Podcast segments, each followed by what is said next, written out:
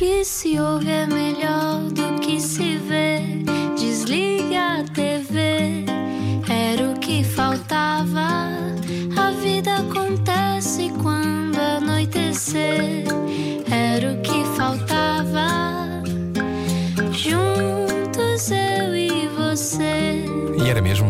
Bem-vindo à Rádio Comercial. Olá, era o que faltava no ar. Eu sou o Rui Maria Pego. Olá, eu sou a Ana Martins. O nosso convidado estava a ouvir com muita atenção o genérico deste programa, provavelmente a apreciar e a pensar: hum, quem será esta Sentiste o, o look detetive? Senti, senti. É mesmo coisa de músico, não é?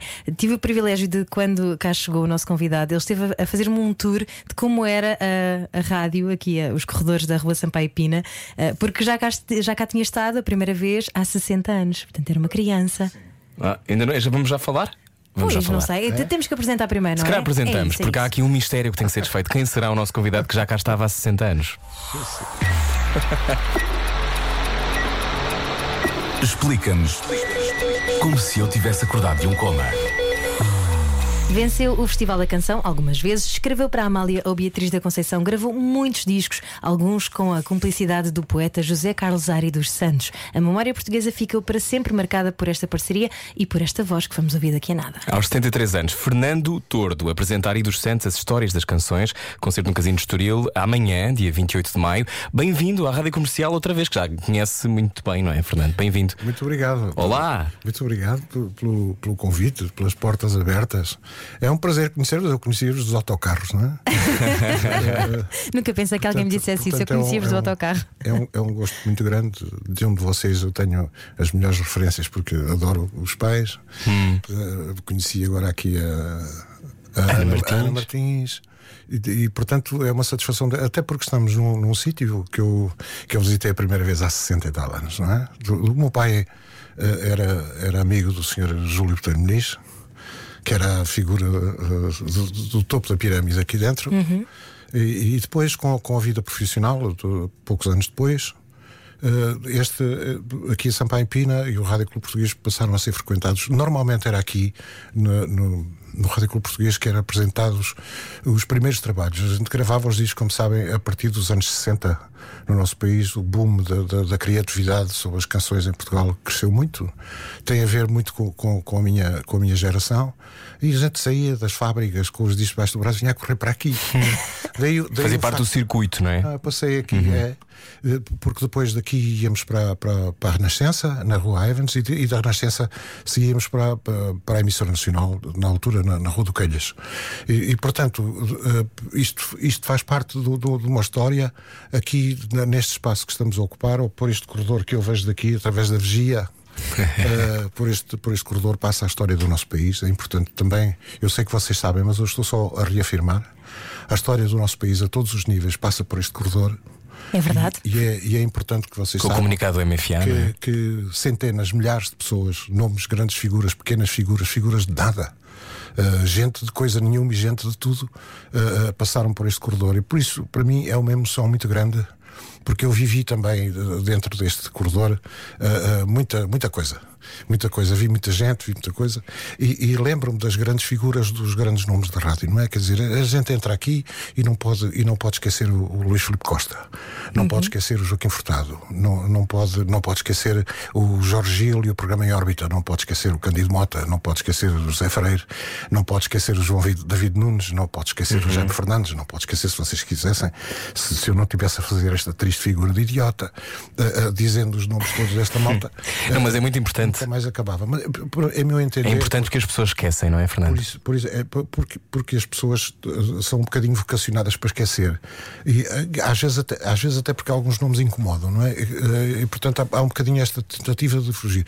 Mas, esta, mas a história disto, eu, eu tenho uma alegria tão grande que vocês os dois estejam aqui, como eu, como eu estar aqui, mas saber porque é que nós estamos aqui, o que é que nos conduz até aqui, porque é que esta casa eh, teve sempre a importância que tem, independentemente de tudo o resto, de ter mudado de Rádio Clube Português para, para, para Rádio Comercial. Isso não interessa. Interessa uma alma que está aqui dentro e essa alma está inteiramente eh, eh, íntegra eh, e isso é muito importante. Que é a alma da liberdade. Só para contextualizar, foi daqui que foi emitido o comunicado do Movimento das Forças Armadas, Exatamente. lido pelo Joaquim Furtado, Sim. às três e pouco da manhã, Exato. do dia 25 de abril de 1974. Já, já apontei em que estúdio. é verdade, já nos disse qual era Foi fazer uma tour com um guia do museu, adorámos. porque nós passamos por lá todos os dias. Porque porque eu estava, eu contei à Ana há pouco, quando ela teve a gentileza de nos ir buscar.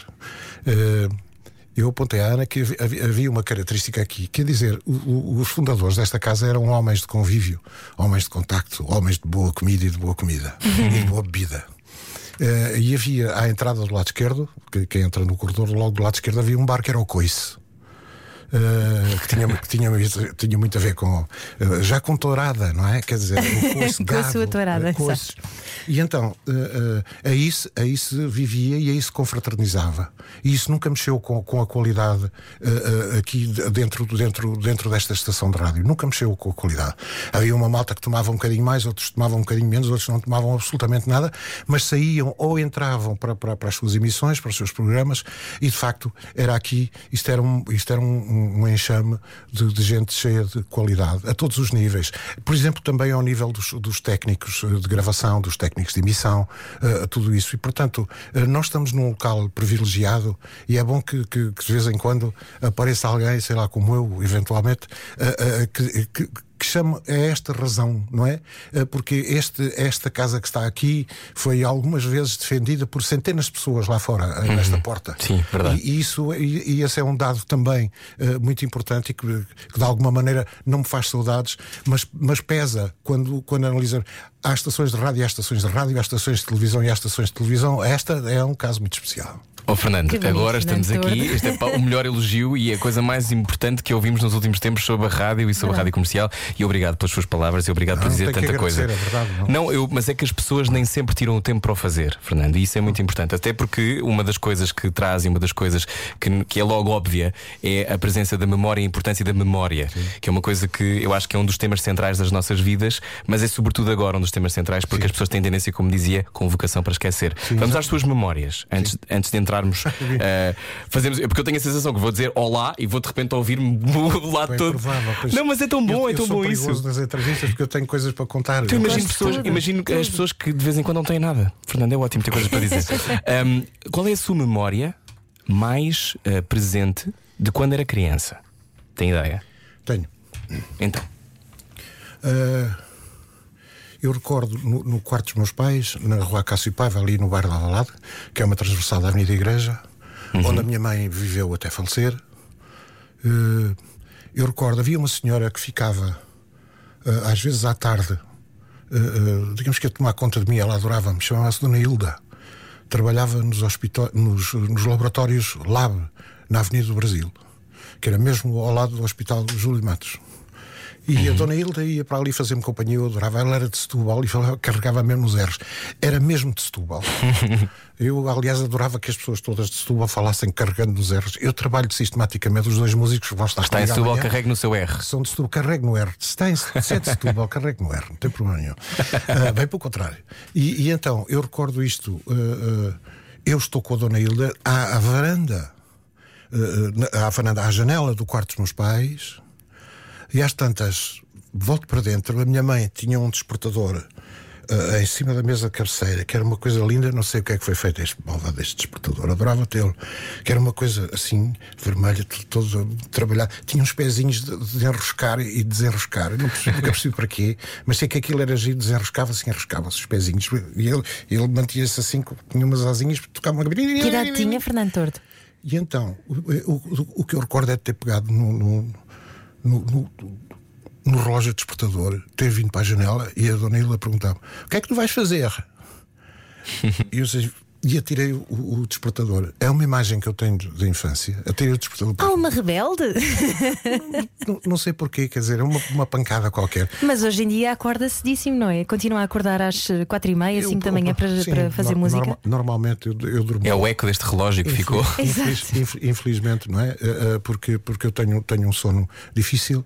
Eh, durante muitos anos aproveitei muito levantar-me às três e meia, quatro da manhã para pintar. Agora sou capaz de me levantar às 4, 5 da manhã, mas é para arranjar sono outra vez, para me deitar outra vez. Mas a, a- a pintura, por exemplo, mexeu eh, inevitavelmente comigo há, há muitos anos, porque vou- vou- vou- vou-me deitar e vou preocupado com uma coisa que deixei ficar por pintar. Isto é uma coisa completamente estúpida. Eh, eh, eu sei perfeitamente que o quadro está lá, ele não se vai mexer, não, não vai fugir, portanto eu posso dormir as horas que quiser, depois volto lá, tá- olha, está aqui a borrada, pum. Não, Se calhar não sai a vou- mesma coisa do pincel, Vou preocupado de, de- de- a raspar, tirar, pôr. de- de- Bom, de maneira que o, o meu sono é um sono agitado. Perturbado, agora, eh, eh, enfim, com, com várias consultas que tenho feito, depois de ter estado muito doente, eh, os médicos vão, vão me tranquilizando. né? E eu vou, eu vou, de facto, pensando aquilo que sempre pensei. Nada se vai embora, a música não vai sair. Eu grava- acabei de gravar a música, portanto posso acabar amanhã. Mas isso é, isso é muito giro de dizer. Mas para mim não serve, que deito-me a pensar naquilo. É para seguir deve ser, não sei, vou ir por aqui, não sei o quê. Hoje conversamos com o Fernando Tordo. Já vamos falar sobre, a- sobre a sua vitória sobre Covid-19. Parabéns. Conseguiu. Obrigado. eu não sei se teve a noção, já falamos sobre isso, mas antes, eu, quando estávamos aqui a ouvi-lo, eu estava a imaginá-lo com 16 anos e a perguntar-me se era ou não um rapaz agitado. Era agitado, tinha vontade, tinha esta coisa, esse, esse Tinha lado loucura, sossegado. aos, aos 16 anos tinha a loucura. eh, Foi quando começou a cantar, não foi? E tinha, e tinha a obstinação de não ir às aulas de geografia. Eh, eh, eh, e, e não ir às aulas de, de, de, de fisicoquímica, que é uma coisa que eu nunca entendi. Havia é uma chatice? altura a- a- a- coisa do, do símbolo, símbolo químico do ácido sulfúrico, que era uma frase fantástica musical, que era o SO4H2. Eh, eh, E era a única coisa que eu sabia porque eu não entendia, mas porque é que estas coisas misturadas umas com as outras fazem, fazem fumo? Eu não quero saber nada disto. Eu queria saber, era dos Shadows e do Cliff Richard. E dos... Era isto que eu queria saber. Os gajos apareceram-me em 57, 58, eu tinha 10 anos. Não é? E portanto, a seguir por aí havia o meu amigo Carlos Gonçalves, Carlos Bastos Gonçalves, que era colega eh, também no, no- no Colégio Moderno, eh, levava a guitarra, ensinou-me os primeiros acordes, o acorde de Ré maior, Lá maior, e a gente tocava aquilo sistematicamente. E dentro daqueles dois acordes a gente ia pondo a música toda daquele tempo. Era extraordinário, pela genialidade, por um lado, que é meter música dentro apenas de dois acordes musicais. Até se pode meter só num, até se pode não tocar sequer viola. Mas aquilo para mim era uma coisa fascinante. Marina, Marina, Marina, não deve lasciar-me mais più, oh minha bel amor. E a moto tocava, íamos para a porta do Liceu Dona Leonor, que era o Liceu das Meninas, em Alvalade, e então aí vai, um com a pandeireta, o outro. E as meninas achavam graça? o outro tocava nas coisas. Algumas eram muito giras. Eu não sei se eles achavam graça, mas algumas eram muito giras. Isso eu recordo perfeitamente.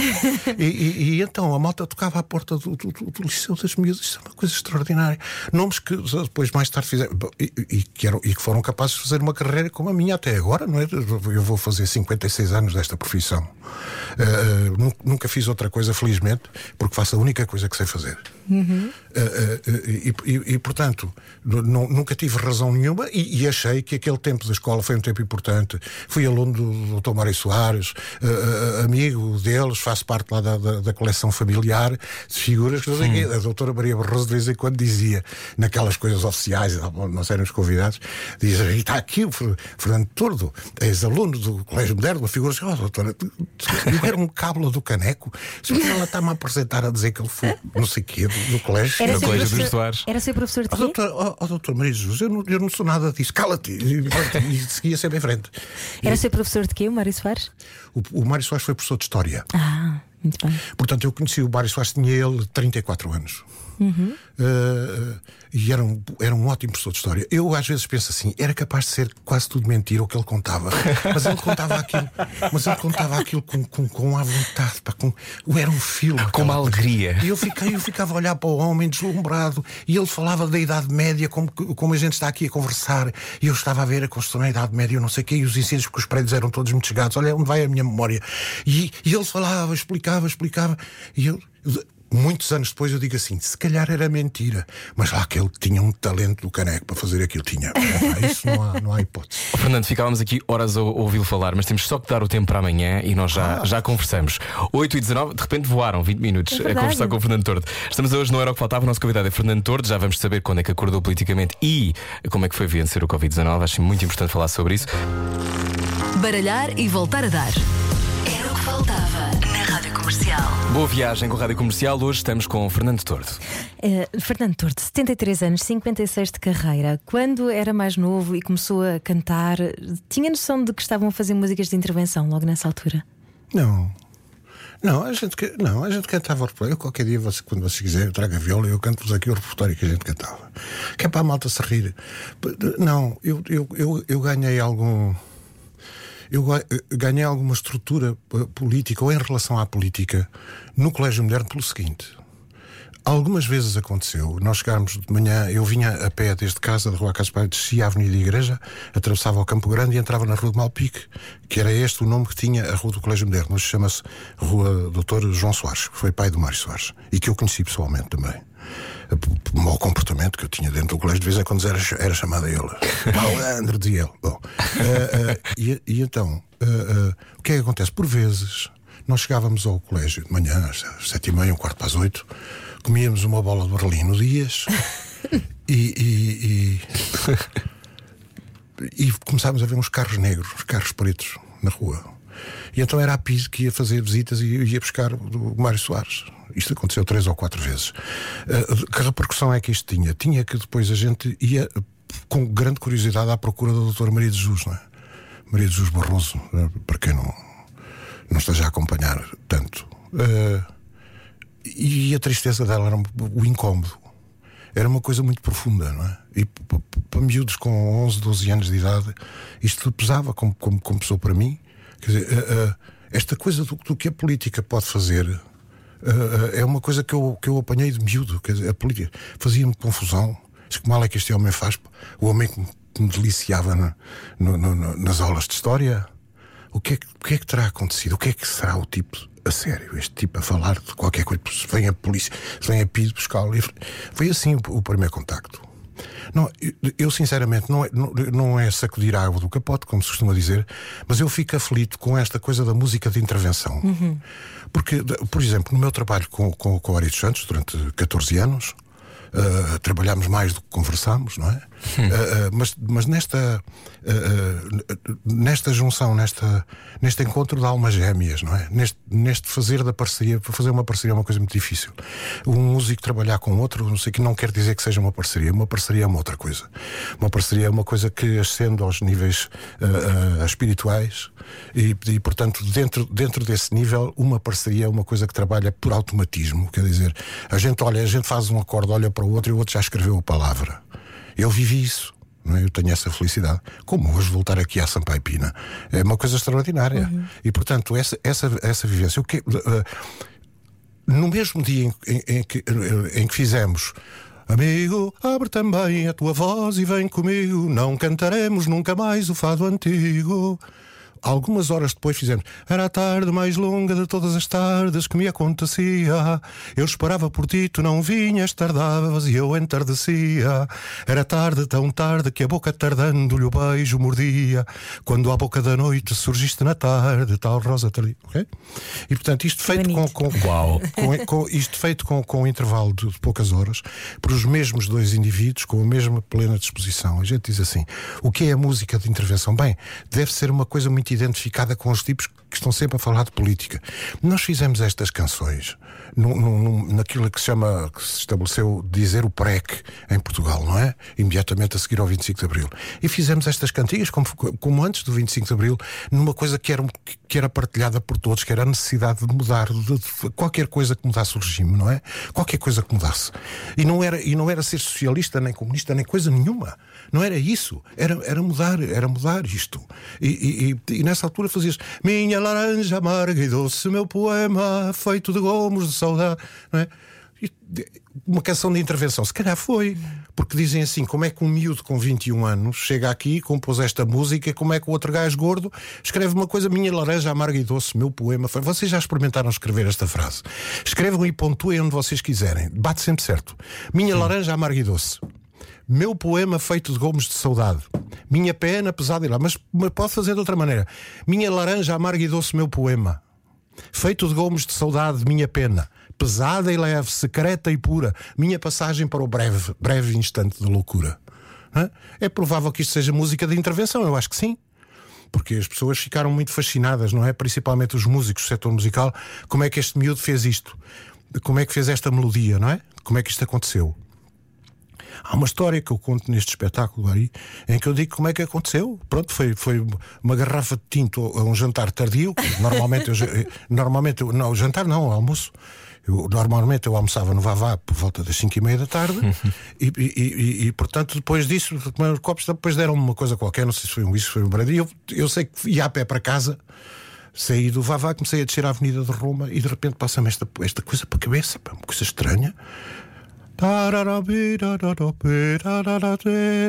Vocês percebem que há? Vejam esta melodia. Outra vez. A mesma frase musical abre e fecha. Isto é uma coisa complexa. Passou-me pela cabeça. Pois é uma história que tem a ver com a casa de João Maria Tudela, onde eu gravei tudo isso, mas isso eu conto no- neste concerto. Então, Concerto as- que é amanhã. Exatamente, amanhã no Casino Estoril. Então, mas essas melhores ideias descem de algum lado? Eu creio que. eh, eh, bem, eu, eu não consigo explicar isso. Eu, eu acredito na espiritualidade, não é? Acredito mesmo. Porque vivo com ela, não é? Eh, eu habituei-me à espiritualidade na minha recuperação alcoólica. Desde 2006, quando eu deixei de beber bebidas alcoólicas, porque estava alcoolizado. E Tinha há- a noção que era alcoólico. e há- Fernando. Perdão? Tinha a noção de que era Ah, alcoólico. completamente, não, porque, porque fu- fui para Alcoólicos Anónimos e o primeiro, o, prim- o primeiro andamento, passa a expressão já que estamos também a falar de música, o primeiro andamento é reconhecer se é alcoólico ou não, é a gente ter capacidade, é a gente gostar de nós e dos outros, da família, dos amigos, das pessoas que nos construíram ou que nos edificaram, é que ter a capacidade de dizer assim: eu sou Fernando, sou alcoólico. Fernando, sabes, sabe que muitas pessoas que estão a ouvir agora podem ser alcoólicos funcionais. Há Não, muitos. eu, eu não estou a falar disto por acaso. Uhum, claro. Eu sei que está muita gente a ouvir e, portanto, uh, uh, eu sou um exemplo e não escondo isso. Não, não tenho que esconder. Bem pelo contrário, tenho que, tenho que manifestar, tenho que dizer que é possível a recuperação. O alcoolismo é uma doença, não é um vício. E, e- e, portanto, enquanto, enquanto doença, não pode não ter tratamento, mas ter recuperação. Eu tenho há 15 anos que, que não bebo e estou, estou muito bem. E em casa abro as garrafinhas de, de- de vinho para, para a Eugénia, eh, cheiro e tal, bestial, faço um grande cerimonial. Eu conheço alcoólicos não podem sequer estar sentados a uma mesa onde haja uma garrafa de vinho. Atenção, nós estamos a falar de cada um de nós, é muito diferente, não é? Mas, de, a- de qualquer modo, o, o alcoolismo é, é um- é uma, é uma fase muito importante, é uma fase muito importante da, da- da minha vida, o recorrer a Alcoólicos Anónimos, porque Alcoólicos Anónimos é, desculpem, eu vou, vou afirmar, eh, mas em meu entender, eh, quem quer recuperar do, do alcoolismo, inevitavelmente tem que passar por, por Alcoólicos Anónimos. Por uma razão muito simples, eu vou explicar.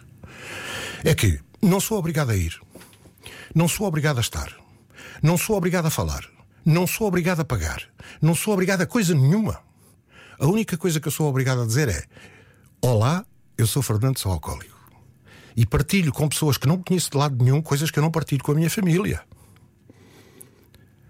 E este é um, este despejar do saco, esta, esta capacidade única que vem, vem do- de um, de um espírito superior, como é considerado? O poder superior. Em Alcoólicos Anónimos, chama-se o poder superior. Então, assim, Deus existe, eh, existirá. Dentro de mim, sim, não tenho dúvidas nenhumas. Fora, não sei, nunca vi. Mas eh, dentro, eh, dentro, a espiritualidade, o meu poder superior é uma coisa que está comigo todos os dias. Por isso eu adoro ver as pessoas. E aproveitei também para deixar de fumar. Por isso é que tenho favor, não é? Quer dizer, estou preparado. O Fernando, o Fernando sabe porque que começou a beber. Sei. Eh, eu comecei a, a exagerar na bebida, tanto quanto a minha memória consegue ir até lá, no serviço militar. Isso significa aos 21 anos. Eh, havia ali qualquer coisa que, que, que não. Que não não coordenava, não, não se encarrilava, não, não, não entrava nos mesmos carris que eu, e eu não entrava também naqueles. Eh, Serviço militar sem, sem na guerra, no ultramar? se- Sim, porque, porque fiz, fiz tropa num momento terrível da, da- própria guerra colonial, não é? Eu fiz tropa de 69 a 72. Eh, e portanto houve ali qualquer coisa que mexeu comigo. E, e- e com certeza que também muitas companhias, há sempre uma malta e tal, que gosta e tal. Ah, não, e um, e um bagacinho às nove e meia da manhã, que é uma coisa extraordinária, um gajo fica explosivo, só diz disparates, mas pronto, eh, tudo bem.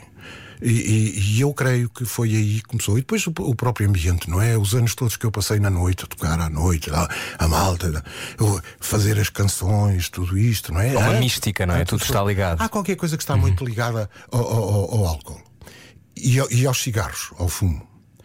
Mais recentemente, muito ligado à droga, não é? Quer dizer, nem uma coisa, nem outra, nem outra servem para fazer coisa nenhuma. Porque eu já experimentei, eu tinha experimentado naquela altura, foi um esforço muito grande assim, vou entrar sem tomar um copo, vou entrar no palco sem tomar um copo. E as coisas corriam muito bem. Portanto, eu sabia. O que eu tinha era medo. Medo. Ouvia era uma falar- fuga, não é? Ouvia falar de alcoólicos anónimos e assim, não. É isto que as pessoas todas dizem. É pá, porquê é que não deixas de fumar? É pá, porque. hum, E quando as pessoas respondem assim, porque eu controlo perfeitamente. Só fumo um máximo e meio de cigarros por dia, portanto eu controlo. E só bebo 3 litros e meio de vinho tinto também, mas está tudo controlado. E pri- é, é principalmente engraçado quando estão aqui de bêbados e, e fazem esta declaração. Não, eu controlo perfeitamente. Então, Perfeitamente controlado. Então o primeiro passo é pedir ajuda. Fernando. O primeiro, o primeiro e o último é inevitável pedir ajuda, Rui. Tem que pedir ajuda, tem que, tem que sair da- do, do seu egoísmo, do seu, não é, do seu umbigo, não é? Isso é uma doença que tem ramos longos, não é? Uma coisa que toca toda a gente à sua volta Tem, também. princi- principalmente destrói tudo é o, é o eucalipto, não é? Pô, Toma, toma, a água toda, tudo o que estiver à Seca. volta seca. Ah, ah, principalmente, principalmente a família, não é? Principalmente a família. Eu tenho uma, uma querida, uma querida mulher que que me proibiu nos últimos anos, proibiu-me de eu beber à frente dela. E eu tinha que beber não estando à frente dela, e isso eh, causava uma perturbação gigantesca, não é? Porque depois eh, regressava à casa e havia sempre qualquer coisa que era um, que era um sinal, não? Eh, há, uma, há uma maneira, há uma maneira de, de- de vivermos melhor, que é sermos. olharmos para o espelho e dizer assim: é pá, ó Palerma, tu não vês com essa cara, não, tu não vais resistir muito tempo. tu vê se consegues morrer bonito. E então, e, e então, e então a gente, então a gente faz, faz este exercício e eu, eu, sirvo, eu sirvo bem, eu sirvo bem como, como, como exemplo e gosto e não, não, viro, não viro as costas. Uh, sou alcoólico, estou em recuperação há 15 anos, uh, adoro e gosto muito da Rua Paipina. Infelizmente foi adeus tristeza até depois. Exatamente. Foi, foi um bocado. Olha, aí tem, está a ver, Ana. Aí tem uma canção que quando eu fiz, eu tinha ido para os Açores e tinha gravado esse disco com, com o Zé Calvário em Londres. E. e e entretanto, como eu saí e tal, foi notícia, ah, o Fernando Tordo fugiu para os Açores, que é logo a primeira que sai, a primeira bola a sair do saco, e é por causa das dívidas. Pá, só, só pode ter dívidas quem tem algum dinheiro. Eu nunca tive, como é que eu tenho dívidas? Então a música não dá dinheiro. Não Fernando? pode, não. Não. Não. A única coisa que, a única coisa que dá, eh, o que dá é, é uma, dá uma grande qualidade de vida, porque é por isso que vocês me convidaram. não é? Está aqui. Dá Porque muita tá- vida, tá aí, vida a música tá- a música está aí nos discos. Agora, deixou de, já não se vender discos, não é? Isso não existe. Uhum. Eu faço uma coisa que é muito interessante, que é no final dos espetáculos, vou a correr para uma mesinha, aviso o público antes. Olha, se vocês quiserem e tal, onde E as pessoas gostam de ter o autógrafo, não é? A gente gosta de cumprimentar, dar um beijinho, olá, como é que está e tal. Então como é que se chama? Matilde. Ah, Matilde, tal, um grande beijo e tal. Não é? Eu nunca digo um grande beijinho, porque acho um disparate. Como é que é grande e é beijinho? Pois é um pode. problema. Nós fazemos É um esse contrassenso, é verdade. De maneira que. uh, uh, uh, Fernando, tenho aqui uma mensagem do seu filho, qual deles? Francisco. Oh, oh, oh, oh, isso é perseguição em pista. É, Então vou-te explicar. É que o Francisco, eu perguntei se havia perguntas para o Fernando Torno no meu Instagram e o Francisco disse assim: pede para contar a história do elétrico com o Carlos do Carmo. Este meu filho Francisco é maluquinho também. Também. Porque não, eh, não, quem contava esta história de uma forma eh, absolutamente fabulosa é o próprio Carlos do Carmo, não é? Eh, Quer dizer, não, os tipos, ele e o Júlio César, o ator, Uhum. há muitos anos, estamos a falar em oit- 80 e- 81, 82. eh, eu tinha acabado de abrir um bar que era o Cantador Mor, no Largo do Contador Mor, lá em cima ao pé do castelo. Eh, eh, havia uma, tinha havido uma sessão à tarde com a, com a Nana Caimi, uma apresentação de um disco, e, e depois o bar continuava aberto para a noite. E eu tive que levar com aquele número todo. Tá, Nana Caim tem uma voz linda. Ah, ah, e então, eu estava lá dentro do bar e às tantas o, o funcionário da porta veio ter comigo assim: Ah, sou Fernando, então, estão ali uns senhores que querem falar consigo. E eu vim à porta e eram estes dois basbaques, pá, estes dois gajos, pá, que são, eram maluquinhos, não é? o, o coisa ainda é. Diz assim: é pá, vamos embora que está ali o elétrico à espera. Isto era pá, uma e tal da noite, o elétrico à espera. E eu vou, uh, uh, anda, anda a ver. E eu vou até, deixo um bocado o lar do, do, do, do contador mora e vejo um elétrico estacionado lá embaixo, com as luzes todas acesas, tudo a pescar. Eu assim, pá, mas o que é que é que se passa aqui? Se a gente foi alugar um elétrico, vamos dar uma volta por Lisboa. E diz, quem conhece os dois percebe o que é que é esta conversa feita a sério, porque é a gente se tirar para o chão a rir. Os gajos a, a convencer estavam a falar a sério. E então, Pá, eu sou o elétrico, pá, anda, pá, traz qualquer coisa para beber que a gente vai então dar uma volta a Lisboa, diziam eles. e eu vou dentro do bar e encho o saco de plástico daqueles pretos do lixo, cheio de pedras de gelo, mais umas garrafas de música que havia para lá, dentro do bar, e meto aquilo às costas, tipo Pai Natal, e vou, eu vou lá abaixo, para dentro, para, para dentro do para dentro do elétrico. Sim, pá, e agora? Pá, e agora vamos embora. E então que era? Havia o, o, o senhor condutor e o guarda-freio, que era um homem que tirava bilhetes. O homem, em vez de picar bilhetes, tinha senhas para a festa do Avante, que era uma coisa extraordinária. Então, cada um que foi entrando no coisa, ele tentava vender. Havia uns gajos que não gostavam nada da festa do Avante, nem do PC, e eu para bater ao homem, a gente protegia. Porque ele não ligava às pessoas: tenho aqui umas senhas para a festa do Avante. E, e então, o elétrico começa a andar por ali fora, é àquela hora. Então, e não havia pessoas que, quando o elétrico parava, vinham ter assim: vai para onde? A gente não sabe. Aí posso entrar? Pode. E então entravam, tomavam uns copos, ficava tudo grosso dentro, dentro, dentro do elétrico. E o outro a propor às pessoas tinha para a festa lá avante. e a moto a dar a volta toda, a volta toda, a volta toda. No Príncipe Real estava uma menina que estava ligeiramente apanhada com droga, mas era uma coisa pouquinha, devia ter sido só ali um charro, não sei o quê, mas estava um bocadinho uh, uh, com, com, falta de, com falta de identificação. E vai, e é vai, muito melhor essa definição. E vai, e vai, e vai o Carlos do Carmo assim: a menina não quer vir, venha para aqui e tal, tudo bem. E ela entrou, então no Príncipe Real, entrou. Do Carmo, bem, depois de duas horas de andarmos às voltas e parar a Algés, no seu ano, ter, algumas vezes em alta velocidade, que aquilo anda, aquilo anda um elétrico, pá, aquilo anda na brasa. E então, eh, eh, foi muito engraçado com esta menina, porque o Carlos do Carmo foi tirá-la do sítio onde ela estava sentada, no jardim na, na beira de um passeio. Tirou a pola dentro do elétrico e a menina nunca percebeu o que é que tinha acontecido durante aquelas duas horas. E quando chegámos outra vez ao Príncipe Real, o gajo de pegou nela e foi pô-la no mesmo sítio. é, é, depois e a ganda trip que eu tive. Uau, eu acho que andei uma trip, uma trip, exatamente. E, e, portanto, pronto, esta, esta, mas quem, quem, contava esta história maravilhosamente porque, porque tinha uma outra recordação. Tinha a recordação de como é que ele foi depois de um jantar com, com o Júlio César, como é que eles foram à Carris, alugaram um elétrico, pá. Mas isto era uma coisa absolutamente impossível. Tem muita graça. Sim, e, e depararam-se com estes dois maluquinhos, com o guarda-freio e com o outro também eram do, do, do, danados para a brincadeira, não é? E, e, então, pronto, foi, foi isto que aconteceu. O, o, meu filho Francisco adora esta, adora esta história. E ainda bem que a contou. Ainda bem que a contou. Eu não sei, eu, eu não sei eh, sinceramente, uh, contar mais. Sei que, sei que, é, que, é um, que é um momento único e que, e que mostra bem. Uh, vocês imaginem que isto que eu contei tinha acontecido connosco. Imagina vocês, nós três metidos dentro do elétrico. Epá, a gente não tinha parado de tirar fotografias, de gravar coisas, porque isto é um documento único, pá, isto é claro. um filme inacreditável. Mas a gente está a falar da pré-história, pá. Isto foi quando? Fernando? Foi 81. Mas 81. tinha mas mais força, telemóvel, tinha mais qual... força nesses tempos Perdão, em que não se, se, tinha mais força nesses tempos em que não se parava para, eh, para ter consciência das coisas, para registar, para tirar fotografias e pôr no Instagram e no Facebook e etc. Acha que as coisas tinham mais vida nessa altura? Então ou, não, ou sou só eu então a ter? Não tinham, porque, porque uma, uma, coisa destas era tudo a tirar selfies e tudo que, toda a Lisboa que passava a 80 km a hora a subir e a descer tinha desaparecido. Quer dizer, se a moto, olha uma selfie, olha não sei o quê, olha não sei o que mais. E isto é uma coisa que fica uma memória, mas não, não houve ninguém que se lembrasse. Não, não houve ninguém que se lembrasse porque não havia telemóveis, porque isto é a pré-história. não, não, eh, não, era possível. A única coisa que fica é a memória. Há pouco falámos da memória, não é? Uhum. É a memória que, que, é a nossa. Não há um documento, não há. Epá, mas não há uma fotografia. Mas qual fotografia? Eu passei três anos e meio da minha vida nos Açores a compor, não é? Uh, uh, uh, gravei dois discos, foram altamente homenageados e receberam os os melhores prémios do nosso país para a música. E eu de vez em quando penso assim: como é que é possível que eu tenha estado três anos e meio na Ilha do Faial a viajar por todas as ilhas? Como é que é possível que eu não tenha tirado uma fotografia? Isto é uma coisa tempo. inadmissível, não é? Isto revela um caráter que é péssimo, que é o meu. Ah, Fernando, Fernando Torta, nosso convidado hoje. A seguir continuamos a conversar. Sensibilidade e bom senso. Só que não. Não. Era o que faltava.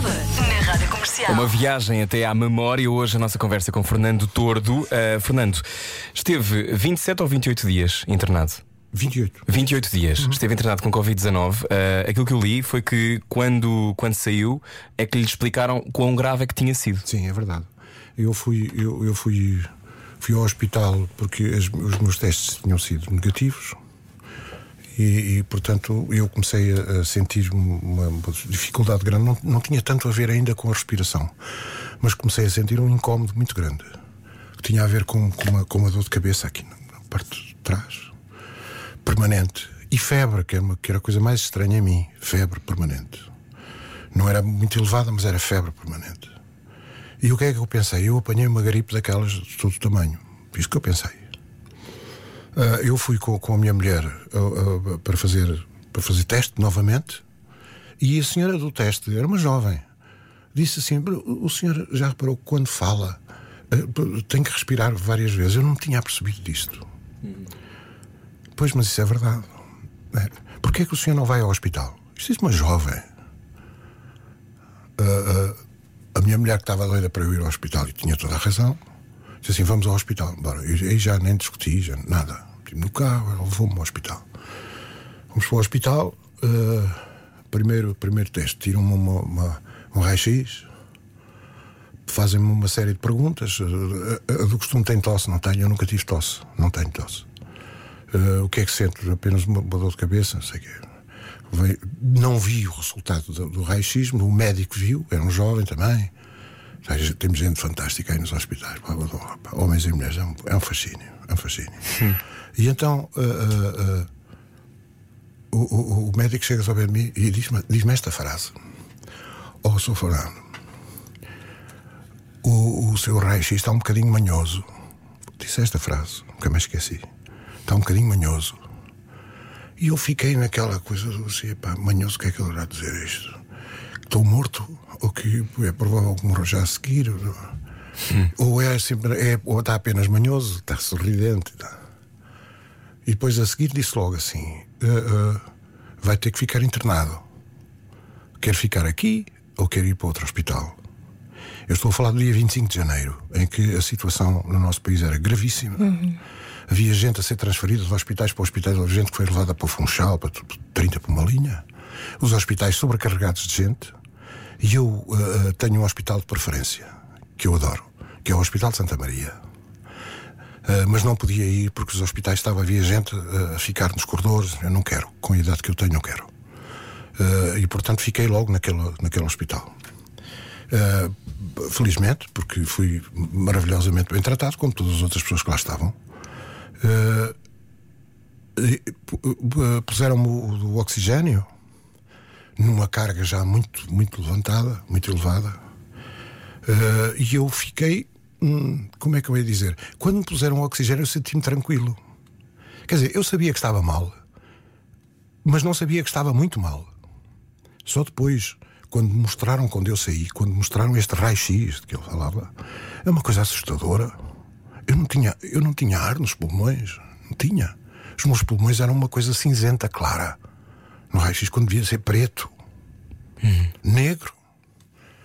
E portanto eu felizmente não vi isto, e então lá fiquei. A piorar nos primeiros cinco dias, com, evidentemente com muita aflição para a família e para os amigos cá fora, porque eles sabiam, por certos canais, sabiam que as coisas não estavam nada bem comigo. E eu apenas ali deitado com aquele oxigênio, sem, sem apetite, sem nada. Um dia vem uma médica ah, que olhou para a intensidade do oxigênio, porque me iam medindo e isto não funcionava. E mudou-me uma medicação. Eu não sei, não sei dizer. Sei que foi receitada a, a, a célebre cortisona, que incha um tipo que faz uma fome desgraçada, uma coisa brutal. Pá.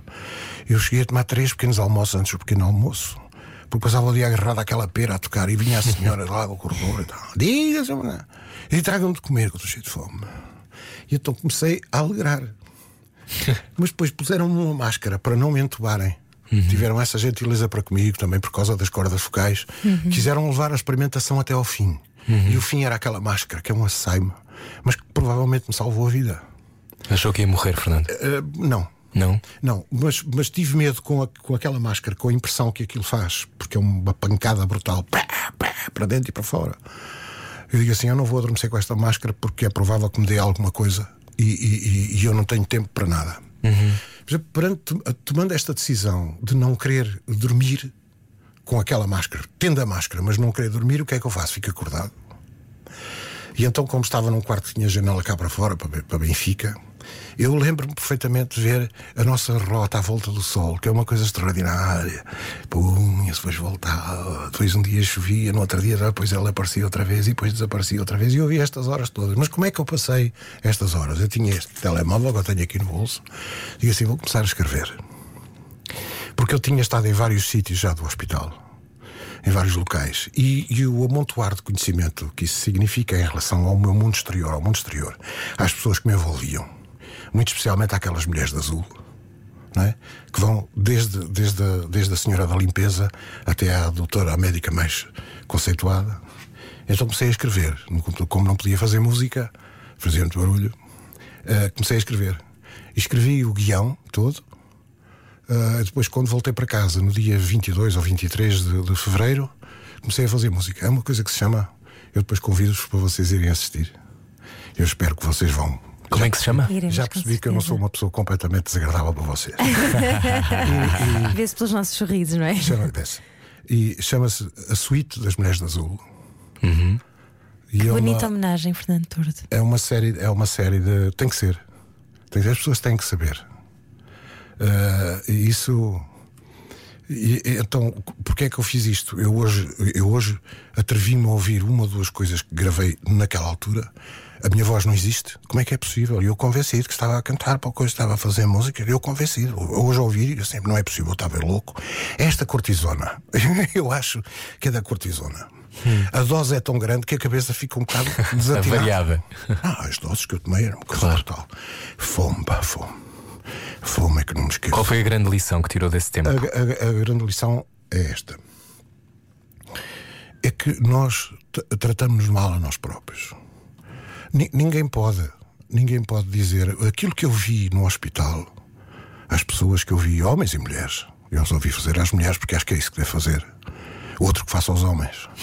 Ah, o, que- o que eu vi foi que, que há, que há seres que nos são completamente superiores. E, e- que, que a gente tem que olhar e dizer assim: como é que é possível? Porque eu faço sempre este exercício. Eu era capaz de vestir esta bata e fazer o que esta pessoa está a fazer, não era? E pergunto assim: e as milhares de pessoas que eu conheço eram capazes de fazer? Eu acredito que a maior parte deles não era. Sabe porquê? Porque se fossem capazes, estavam lá. E não estavam. Não encontrei ninguém conhecido. Só encontrei pessoas que eu não conhecia de lado nenhum, que eventualmente me conheciam a mim da televisão, alguma coisa qualquer, ou mesmo sem me conhecerem. Houve muita gente jovem que pura e simplesmente não conhecia, depois é que vinham a dizer: "Mas isto é aquele que canta dourada. E, e então, ah, ah, o, o- o que eu aprendi foi isto: é que estas pessoas são as mais importantes, porque foram estas pessoas que me salvaram a vida.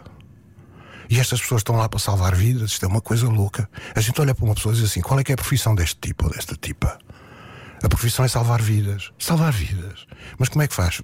Faz assim, com, com um sorriso, entra com oxímetro, põe aqui e diz: Epá, estou falando, isto hoje está bom, isto hoje está bom. Epá, isto aqui do oxigênio está. Epá, tem que se abrir um bocadinho mais do oxigênio. E esta gente que vai passando ah, por ali, e eu digo assim: mas o que é que eu faço para contar a história desta gente? E então fiz a suíte das Mulheres de Azul, não é? Que, é, que, é, que é a maneira que eu tenho, de, de alguma maneira, de respirar melhor. E amanhã? Não é possível passar por esta experiência e não fazer nada por estas pessoas. Não é possível. Fernando, desculpa interrompê-lo. Temos- Vamos poder falar mais no, no podcast, no resto do podcast, mas agora temos só que lembrar o seu concerto amanhã, porque f- temos dois minutos. Vá. Ari dos Santos, as histórias das canções, o que é isto? É amanhã no Casino de Estoril. É muito giro, sou- sou eu a contar como é que a gente fez as cantigas. Então. a cantiga que parece 14 mais anos de sentimental, cantigas. mais fechada, não sei o quê. Era a tarde mais longa de todas as tardes que me acontecia, eu esperava por ti, tu não via. Foi feito com muitos copos e muitos cigarros e sempre a rir. Eh, eh, e, e são estas histórias que eu conto, a história das canções que fiz com ele. É pai, como é que é a balada? Um filho é como um ramo despontado. Como é que isto tem uma história? Tem. E como é que é a história? Pá, vou, vou ver lá o gajo ao, casino e deixem-se de conversa. E quando é que sairá? E quando No é que dia sairá? 4, já agora eu aproveito, sim. Diga, lembrou diga. muito bem o Rui. Uh, uh, no dia 4 estou em Lamego, numa sala que eu andei, ando doido há anos para cantar lá, e de maneira que no dia 4 eh, estaremos em, em Lamego também. E é isto, pronto. E depois aquele trabalho de que estava a falar sobre as, as meninas da Bata Azul. Temos, eh, vamos começar a, a- a fazer a ligação com os orquestradores, porque eles os dois são os meus músicos, os orquestradores são meus músicos também, e, e, portanto eh, eh, estamos a combinar, vamos combinar começar uma sessão eh, eh, antecipada lá em Lamego. Vamos nos encontrar lá os três, fechar no hotel, tá, começar a debulhar aquele assunto, mas posso dizer que vai ser uma coisa muito original. Atenção, hein? Muito bem, muito bem. Vai ser uma coisa com, com muita imagem, muita, muita coisa. Não, não, não vai ser o, uh, 30 músicos em palco. Não vai ser isso, vai ser outra coisa. Então, olha, para fechar, temos aqui uma mensagem que eu acho que vai gostar de, de ouvir. Grande senhor Fernando Tordo, de um ouvinte da Rádio Comercial. Obrigado, só posso dizer obrigado, mesmo sendo homem. Sou uma dessas pessoas que usa farda azul. Um grande abraço. Ah, muito obrigado. Manda, manda alguém que é um profissional de saúde, o Miguel Lemos. grande abraço. Bom, nós voltamos amanhã com mais conversas. Vamos conversar mais com o Fernando Tordo no podcast Era o que Faltava. E amanhã. Amanhã recebemos Salvador Sobral, mais um grande nome que também passou pela Eurovisão, como o Fernando Tordo, Oh. Ah, não é? passou e de que maneira? Olha lá, ele conseguiu o que a minha geração não conseguiu em 50 anos. Então a seguir falamos disso. sobre isso. Na Rádio Comercial, nós voltamos amanhã às 8 a seguir o Slowdown. Adeus. Fernando Tordo, amanhã. Ari dos Santos, das histórias das canções no Casino do Estoril. Baralhar e voltar a dar. Comercial. É a versão online do Era o que Faltava. Connosco, Fernando Tordo. Estávamos a falar da Eurovisão. Fernando, ah, estava a dizer-nos que ganhou o Festival da Canção duas vezes. Ganhei, ganhei em 73 com a Tourada. Sim. É um processo interessante da minha vida, porque eu, eu estive. Eu, eu cantei, eu fiz o Festival da Canção durante 5 anos seguidos: 69, 70, 71, 72 e 73. Destas 5 vezes, duas vezes fiquei em último. Uma vez fiquei em quinto, que foi a primeira, e outra vez fiquei em terceiro, com o cavalo à solta. Ah, isto entremeado com duas vezes em último lugar, o que não me afetou nada. Quando, quando foi o ano da, da Tourada, a 26 de fevereiro de 1973, no Teatro Maria Matos, ah, aconteceu que ah, ah, quando ganhei senti, senti uma alegria muito grande, mas no fundo ganhei porque tinha armazenado um, um, digamos que uma, um- uma espécie de uma espécie de um, de um escudo, não é? Ah, para todos os para todos os dissabores, para todos os prazeres, para tudo. Se ficar em outro, ficou também. Já- Já não é a primeira vez, nem a segunda. E portanto ah, ah, essa vez. Mas essa mas essa vitória é uma é uma vitória muito especial pelo seguinte, porque porque não é, não, é muito, não é muito possível. Ainda hoje, de vez em quando, me perguntam como é que foi possível, como se eu soubesse como é que foi possível passar a canção passar. O que é que eu sei? Funcionário da RTP, ah, ah, não faço ideia. Eu acho que aquilo foi de tal modo ah, bem organizado, não é? Que vocês sabem que não era possível mandar as gravações a concurso com as vozes.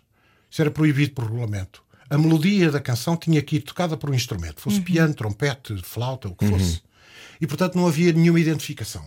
Mas os nomes dos autores não saíam, iam fechados num envelope lacrado, dentro do envelope que só era aberto se a canção fosse apurada. Portanto, isto é- quer dizer, havia um processo altamente democrático uh, uh, ne- neste, neste Festival da Canção, altamente democrático. É um exemplo que, infelizmente, depois deixou de ser seguido. Uh, pronto, mas é um exemplo altamente democrático, do, do ano de 73, por exemplo. E em que, de facto, o- o- tanto os autores como estava tudo protegido, a canção pegava.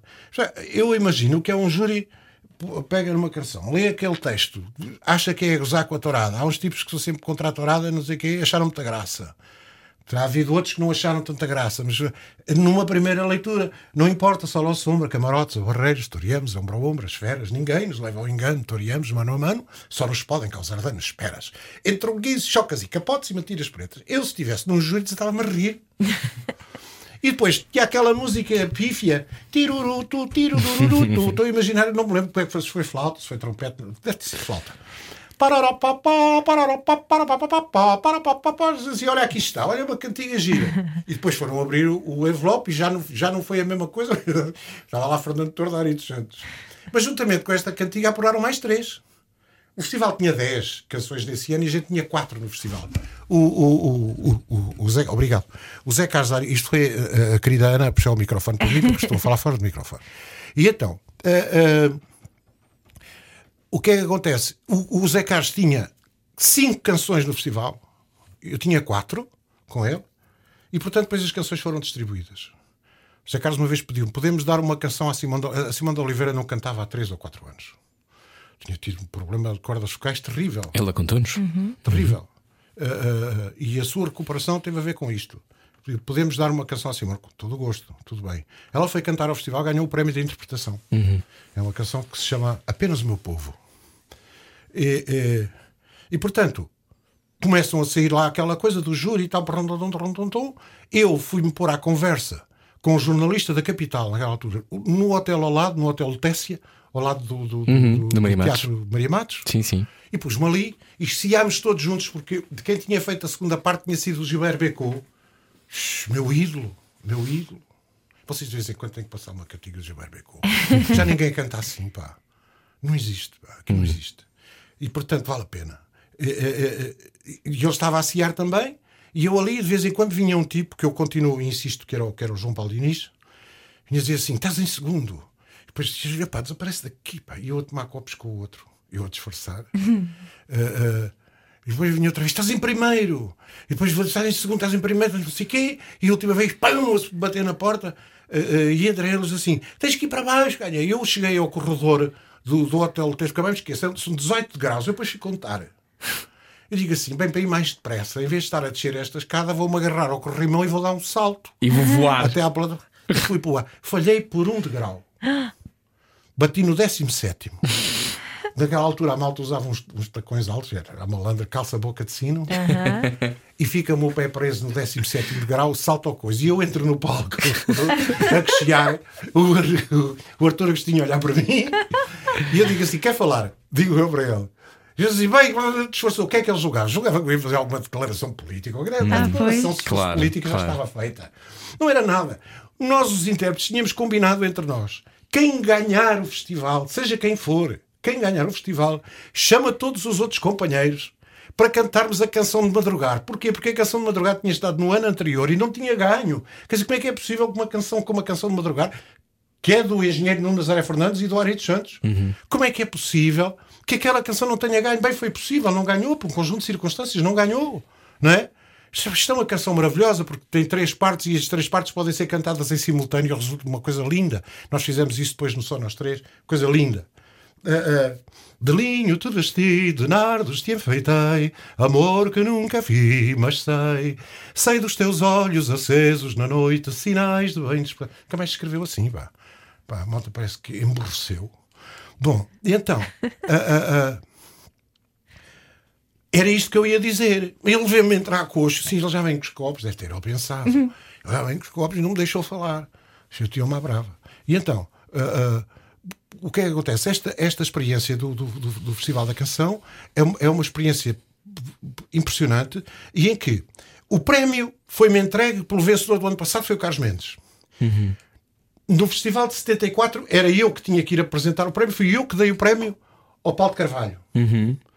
Depois fomos nós que conseguimos fazer com que ele nunca foi profissional em cantor, um cantor maravilhoso, o Duarte Mendes, tenha ganho o festival de 75. Uh, e portanto havia um, um- era um grupo, era um grupo de vavá, de uma malta gira. Era uma malta que vivia bem. Eu ganhava muito dinheiro, Paulo, também. E que depois, uh, um ano e tal depois, abdicaram destas coisas todas porque sonharam um outro país, sonharam uma outra coisa. Tudo bem, foi utópico, foi maravilhoso. Justamente por isso, por ter sido utópico. O que é que guarda desse tempo? em Guardo, si? guardo recordações maravilhosas. Eu conheci pessoas, porque depois andámos muito por muito lado, não é? Claro. Ah, requisitados por isto e por aquilo, andámos por todo o lado e cantámos em todos os sítios, nas melhores salas e em cima de, de, de alfaias agrícolas, o caneco, do- metidos dentro com, com lama até ao pescoço. Valeu tudo. Não, não, não estou E arrependido. depois não. em, em 77 foi a AIA. 70, eh, 77, 77 foi com o grupo Os Amigos. Uma canção que se chama Portugal no Coração. Ah, portanto, ainda hoje os vi que eles tinham a gravação lá na, na televisão. Eles têm tudo. Ah, ah, que era Ana Bola, Fernanda Pissarra, um nome desconhecido, o Edmundo Silva, que era baixista dos Shakes, eu e o Paulo de Carvalho. E a Luísa Basto. Seis. Portugal é meu irmão.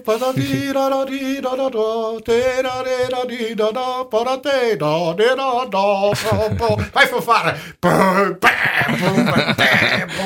E como é que foi ir à Eurovisão? Que era o que se usava. Foi em Londres. Qual foi a sensação? Fantástica. À última da hora, os, corredores de- de- de- de- estavam, re- estavam repletos de flores. Tudo o que era flores. E a malta vai eh, para entrar, não, creio que éramos, fomos os primeiros ou os segundos. E eu passo por um coisa de flores, estava cheio de cravos vermelhos. E eu tirei um cravo e dei a cada um e a gente pôs um, um cravinho. Nós estamos em 1977, estamos a falar da nossa alegria, não é? Um país que estava diferente. é? A malta deixou de ser rica, mas ficou muito mais rica de outra maneira. e então, eh, eh, fizemos um cravo. Quando, eu- quando a gente estava à espera para entrar, vem o assistente. Esta história que eu estou contando, não sei se alguma vez contei, mas pronto, vocês merecem que eu conte. Certo. E então, eh, eh, eh, veio o assistente e disse assim: You're not permitted to, to have the, the red carnations. E assim, oh, oh, diz ao teu realizador que se a gente não levar as red carnation, não há. A representação de Portugal não entra. E devo-lhe ter dito isto com um ar um bocado chateado. Porque ele, passado 20 segundos máximo, veio dizer assim: Ok, ok, ok, the red carnation, ok. Ficaram danados. Porque o Red Carnation fazia muita confusão. Não percebo porquê. Não percebo porquê. Epá, nós tivemos que admitir tudo por causa do 25 de Abril. Eles Não, admit- não admitem nada, não percebo. Eu tenho estado a ver uma série pá, que é uma coisa fabulosa. Não sei se vocês viram. Que chama-se The Crown. Ah, claro, claro, The Crown é ótimo. Jesus, pá. Já viu tudo? Que coisa aquela. Não falta. Estou na última série. É boa a Olivia Colman, não é? A protagonista. Ei, Jesus, e a outra anterior também. Também a Claire Foy. esta, esta, é uma esta ainda por cima, às tantas já está parecida, a gente já a confunde de facto Sim, sim, sim, sim, sim. Cheguei a uma conclusão. Uh, uh, uh, eles eram, eram mais a Isabel II e o, e o marido, que eram tipo fantástico. Filipe. Era um gajo irónico, giríssimo. Uh, eram, eram mais virados para um certo setor, para um certo quadrante político do que para o outro. Hum. Ao contrário do que se pode pensar. Isso tem muita graça porque aquela série é muito bem feita. Mas quer dizer, tecnicamente, uh, uh, em termos de, de encenação, de representação, É do texto, tudo aquilo é uma, é uma obra absolutamente divina. Bom, isto tinha apenas para dizer, sei pá, qual é que é o problema? pá, qual é que é o problema? Eles Não- gostam de não- regras, não é? Não há problema. Ah, não, é porque era diferente daquilo que tínhamos ensaiado. E a sua vida foi diferente daquilo que imaginou? Ou foi aquilo que quis? Não, ah, ah, não, eu tenho uma felicidade muito grande, ó, ó, Rui. Eu, ah, ah, tudo aquilo que eu tenho ambicionado na minha carreira, a todos os níveis, músicos com quem tocar, orquestradores. Eu trabalhei e fiquei amigo íntimo do François Robert, que foi o, o- o mestre e orquestrador, toda a carreira do Jacques Brel. Fomos amigos íntimos. Por um telefonema que eu lhe fiz daqui de Portugal. Ele ficou tão estranho de haver um gajo português a convidar, coisa que ele já não fazia, já não, já não, desde a morte do Brel, ele tinha deixado de trabalhar neste, neste tipo de canção. Ele ficou tão fascinado com a ideia e fascinado com as qualidades dos textos, pediu traduções. Era um homem fabuloso. E, portanto, eu consegui tudo isso. Trabalhei muito e sou amigo do, do Kid Flus de, de Barcelona, que eu conheci através de um disco de João Manuel Serrat. É um músico absolutamente fabuloso, um pianista, exímio. Portanto, eu tenho gravado com quem quero, onde quero, como quero. Ah, co- gostou, não sei o que, fiquei teso. Não foi menos um, um, um fato. O meu filho está a dizer para criticar, não tens um fato para aparecer na televisão. Só filho, eu gasto o dinheiro todo na música. E agora nem gasto nada que não tenho. E quando se cumprem tantos sonhos, é, é fácil renovar os sonhos?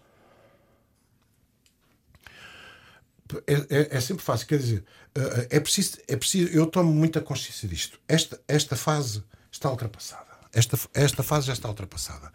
Significa um momento da minha vida. Este, este conjunto de canções tem a ver com isto.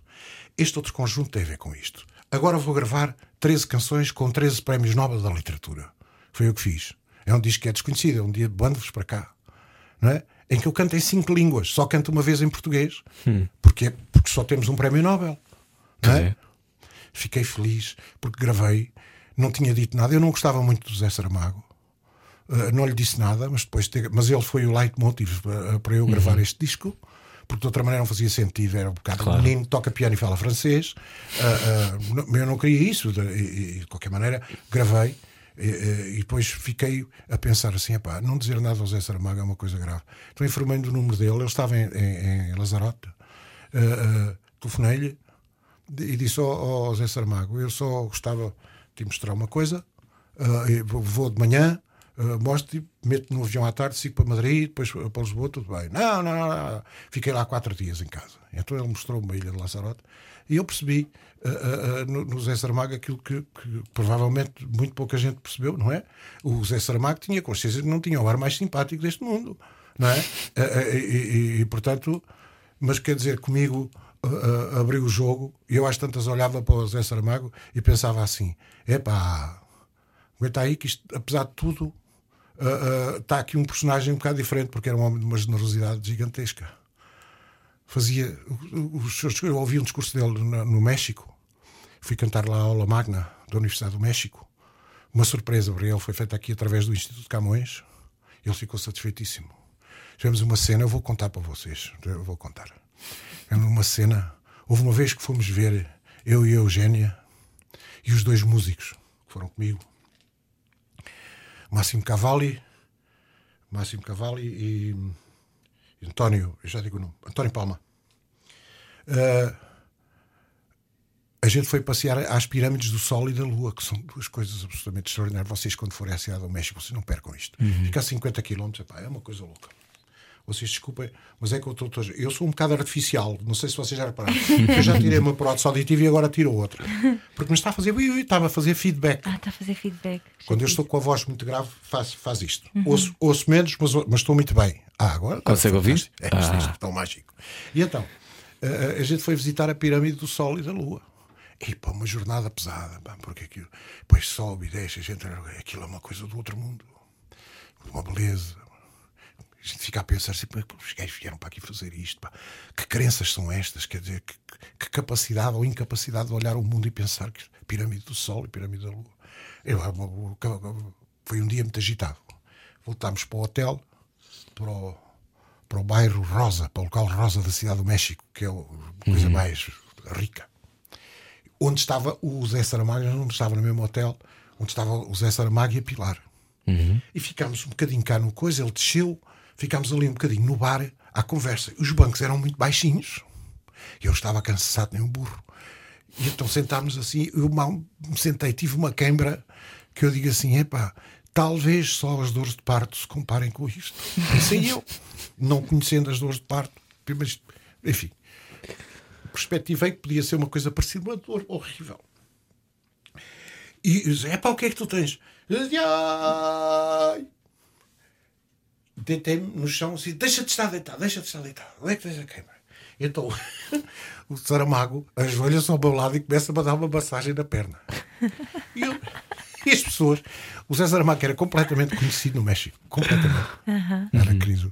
A presença do Zé Saramago sai em todos os jornais, a primeira página saía. Do México era impressionante. E começam as pessoas a sair. Um gajo dá um grito. O Zé Saramago dá uma massagem. Há aqui qualquer coisa naquelas cabeças que não está a funcionar bem. Eu depois, eu depois até disse ao Zé Saramago: é pá, aconteceu uma coisa muito gira, pá, que era aquelas pessoas todas a parar. Por isso, assim, eu, se for vaidoso, vou até dizer ah, que as pessoas que passavam diziam assim: é pá, quem é aquele gajo de óculos que dá, mas seja o Fernando Tordo? porque, porque, de facto era, era, isso, era isso que apetecia dizer. E então, as, as, as, as, as- as experiências, as experiências desta vida, muito especialmente as experiências no estrangeiro, ah, têm, a ver, têm a ver com isto. Há sempre qualquer coisa. Como há a história do, do festival, como quando foi no Luxemburgo em 73. Com, com- o Luís Vilas Boas, o homem do jazz, vocês já terão ouvido falar, ah, ah, que é um homem que trabalhou aqui anos a fio. Teve um programa de jazz de- desde, desde 47 ou 48. Então, então ah, ah, ah, só posteriormente é que apareceu o Zé Eduardo, que ainda tem. Uhum, exato. Ah, e, e, Antena e, um. e, por- exatamente. E, e portanto, Luxemburgo? isto tinha Luxemburgo. À à noite dizia sempre Luxemburgo é uma coisa muito calma. e a gente está a falar há muitos anos. Ah, Levaram-me então a um, a um- bar. Ah, e era um bar que estava, como o Luxemburgo está cheio de portugueses, é difícil a gente ir ao lá. Então a gente entrou no bar, e, eh, conheceram, olha, o cantor português que vem não sei o quê, tal, sentámos ali no bar. Era uma coisa assim um bocadinho como, a- como o meu raio-x, um bocadinho manhosa. e, e- e- e a gente esteve ali e tal, não sei o quê. E às tantas aparece esta figura feminina, linda. E diz assim, ouviu pá, vai dançar com a miúda, pá, você não está a ver ela, está a olhar para pá. E eu olhava, mas aquilo com a luz que fusquia, aquelas luzes muito a bater, aquelas de andar à roda. Eh, eu, e eu olhava, eh, pá, vai dançar com a miúda. Pá. E então aproximou-se e pediu-me para dançar. Eu fui dançar.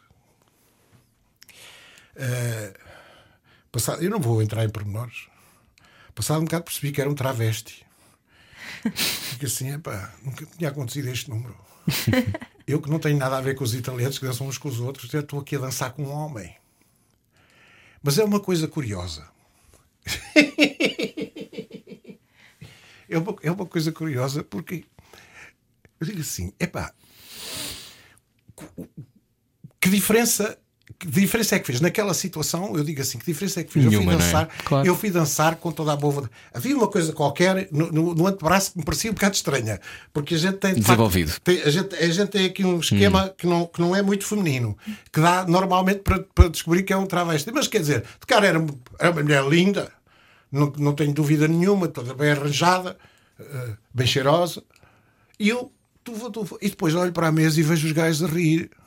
Eu assim, porque é que estes palhaços estão a rir? Pois, mas isso também era nessa altura. Qual é que é conversa? Bom, de maneira Fernando. que isto tem, a ver, é, isto, tem, isto tem a ver com as viagens, não é? Como tem a ver. Fui ao, fui, fui ao Canadá para, para, para cantar um espetáculo, fiquei quatro meses e meio. Adorei, pá, adorei. O Canadá é um país fabuloso, pá. É um país fabuloso, pá. E gostou de ter vivido no Brasil? Viveu ainda há alguns anos. não é? Eu, eu, eu gostei pelo seguinte, e aliás distraí-me porque fiquei mais tempo do que aquilo que queria. Por causa dos músicos, pá.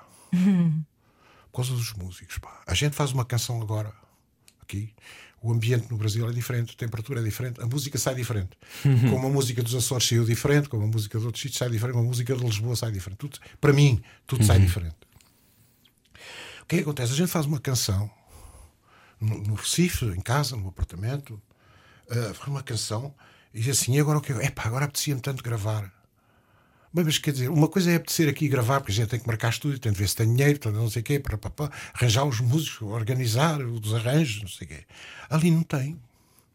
Pega no telefone, ligava lá para o meu, para o meu diretor musical, que era professor na, na, na- Universidade Católica ah, do, do Recife.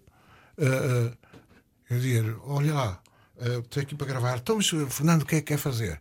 Ah, pai, precisava aqui, sei, três músicos, tu fazes um arranjinho no instante, tu fazes um arranjinho no instante e tal. Mas o que é que acontece? Mas quem eram os músicos? Os músicos eram músicos de uma das mais importantes orquestras mundiais Uau. que é a orquestra é, é- que é, que é hum, hum, como é que se chama aquele das orelhas? Spock Frevo Orchestra.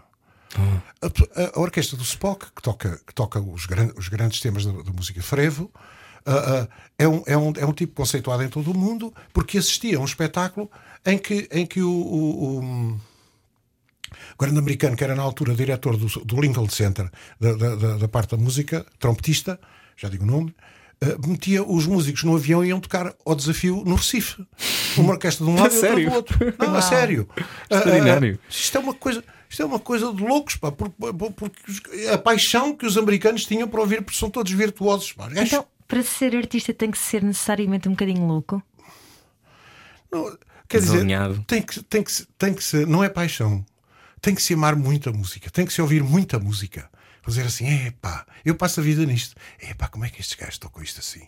Como é que o gajo se lembrou de fazer esta melodia? Como é que, epá, o que é que está aqui por trás? Vou ver, nos cá. tem que, tem que ser com amor, não é? Porque gente- música quer ser lembrado, Fernando? Há eu, eu, gostava, eu gostava de ser lembrado por uma totalidade do meu trabalho que não é conhecida. Claro. Uhum. E isso eu lamento muito, não é? Mas as dificuldades são aquelas que vocês sabem, vocês são profissionais da rádio e sabem Uhum. que é muito difícil, não é? É muito difícil. Pronto. Por isso, a minha grande satisfação por estar aqui hoje com vocês, porque aqui também é muito difícil isso desagrada-me. Ah, ah, mas pronto, tudo bem. Ah, quer ser lembrado, uh, uh, ou gostaria de ser, de ser lembrado por uma, por uma totalidade, por, um tipo que não, por um tipo que não parou, num país pobre, atrasado, passou todas estas gerações, gostava de ser recordado como um tipo que não parou, porque acreditei sempre, por um apaixonado pela língua portuguesa, por um apaixonado por música, por um tipo que, que vem de outra condição, por um tipo que abdicou dos seus bens, não sei o quê, para, para, para estar aqui a conversar com vocês. E isso quer ser lembrado por isso, que aos 73 anos fui convidado por dois jovens que tenho filhos mais velhos que vocês e, e fico, e fico muito feliz E com filhos isso. tão talentosos. E, e fico também, e, e- e fico, E fico muito, muito, muito feliz. Eu gostava de ser lembrado por isso. Gostava de ser lembrado também. É para um dia o gajo com 73 anos foi conversar com duas pessoas deliciosas à Rua Sampaio Pina. Muito obrigado. Obrigada. Obrigado por conversar connosco. Deixa-me só perguntar uma coisa que é: há uns tempos numa entrevista disse que espiritualmente com a idade vai se encontrando. Quando é que começou a pensar em si como um todo? Fernando todo. Fernando todo. é, é quando é quando a humildade nos bate à porta. Não é? Quando a gente diz assim, sou muito grande porque acho que sou muito pequenino, que, sou, que somos nada. Eu fico muito impressionado quando mostram aquelas fotografias em que aparece o planeta Terra lá muito longe. E aqui, aquilo é a Terra. E diz assim: é para muito todos a cacetada, armados em vaidosos, assim, aquela porcariazinha que anda ali, aquela coisa. E então, isto, quer dizer, respeitar isto é saber a nossa dimensão. Nós somos grandes quanto mais reconhecermos que somos muito pequeninos. E é isto. Pronto. E obrigado. Muito Ah, obrigada. Foi um prazer muito grande. Foi Grande ótimo, prazer. gostámos mesmo de conversar consigo. Eu e a Ana basicamente dissemos olá. E, e é tão bom quando é assim. Obrigado. Na Rádio Comercial nós voltamos amanhã com uma conversa com Salvador Sobral, Uhum. outro gênio em potência. Já sabe, pode sempre ouvir as conversas aqui quando quiser. Um grande beijinho, tenha uma ótima semana. Deus, boa noite.